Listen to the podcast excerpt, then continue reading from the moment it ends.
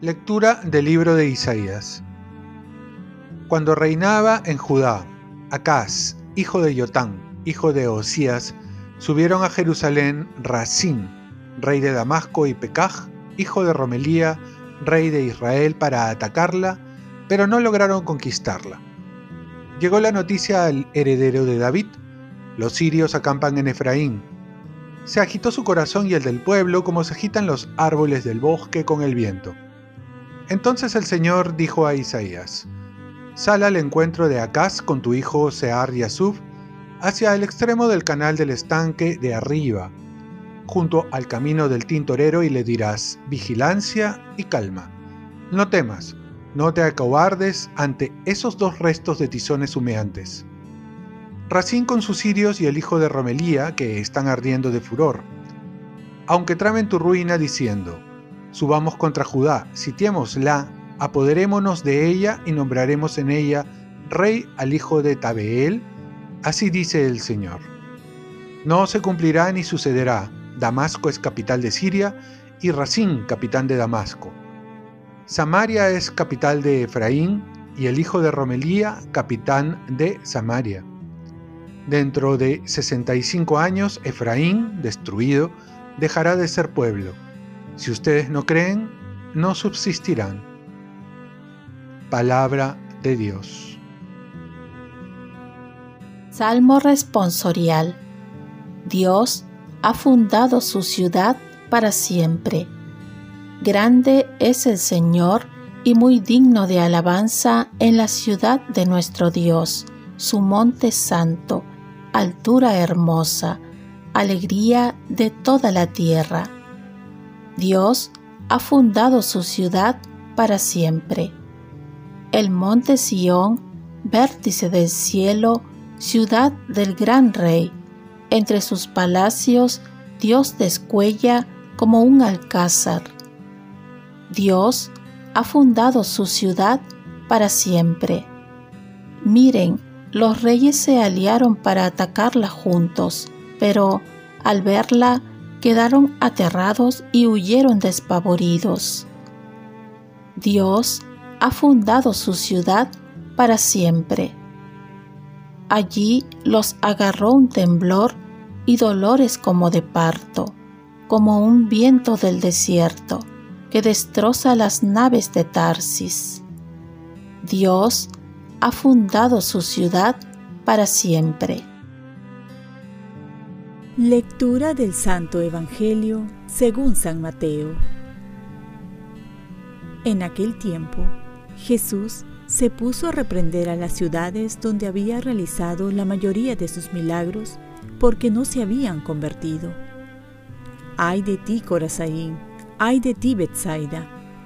Si en Tiro y en Sidón se hubieran hecho los milagros realizados entre ustedes, hace tiempo que se habrían convertido cubiertos con vestidos de penitencia y ceniza. Les digo que el día del juicio será más llevadero para Tiro y Sidón que para ustedes.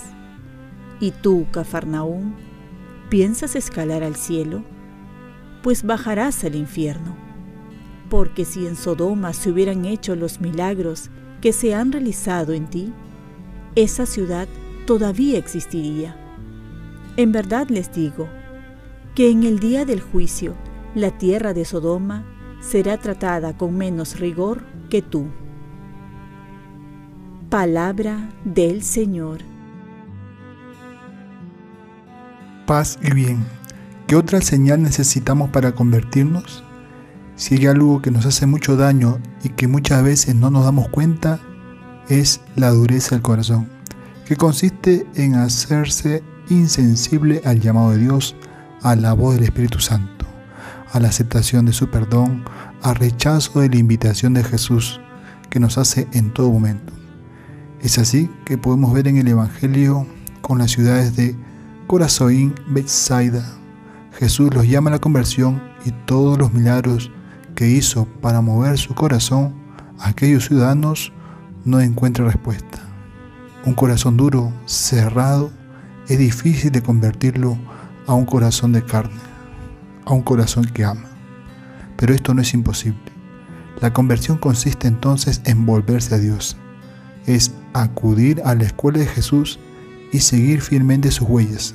Nos lo dice el Papa Benedicto XVI. Y es que no consiste solo en dejar el pecado, sino en abrazar las huellas de Cristo, la caridad, la misericordia, el amor de Dios. Pero las dificultades de la conversión no se presentan tanto en las personas que están muy alejadas de Dios, sino en los indiferentes, aquellos que se creen buenos. Así pasó a los fariseos, que no pudieron convertirse porque no sentían la necesidad de hacerlo. Tenían endurecido el corazón por sus criterios, por su forma de pensar, y no permitían que la palabra de Dios los cuestione. Para convertirse se requiere aproximarse con humildad a Jesús, y esto es una gracia que hay que pedirle. Debemos preguntarnos, ¿cuántas señales Dios nos manda para convertirnos?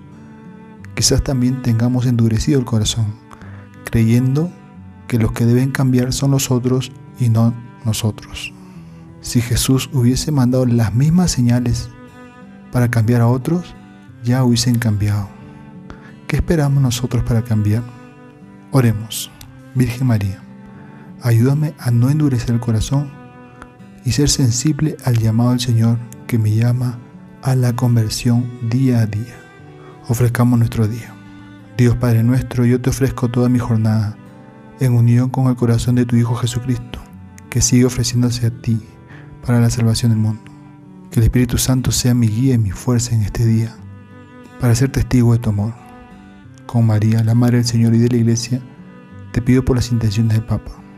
Con San José Obrero te encomiendo mi trabajo y mis actividades de hoy, para que se haga en mí tu voluntad.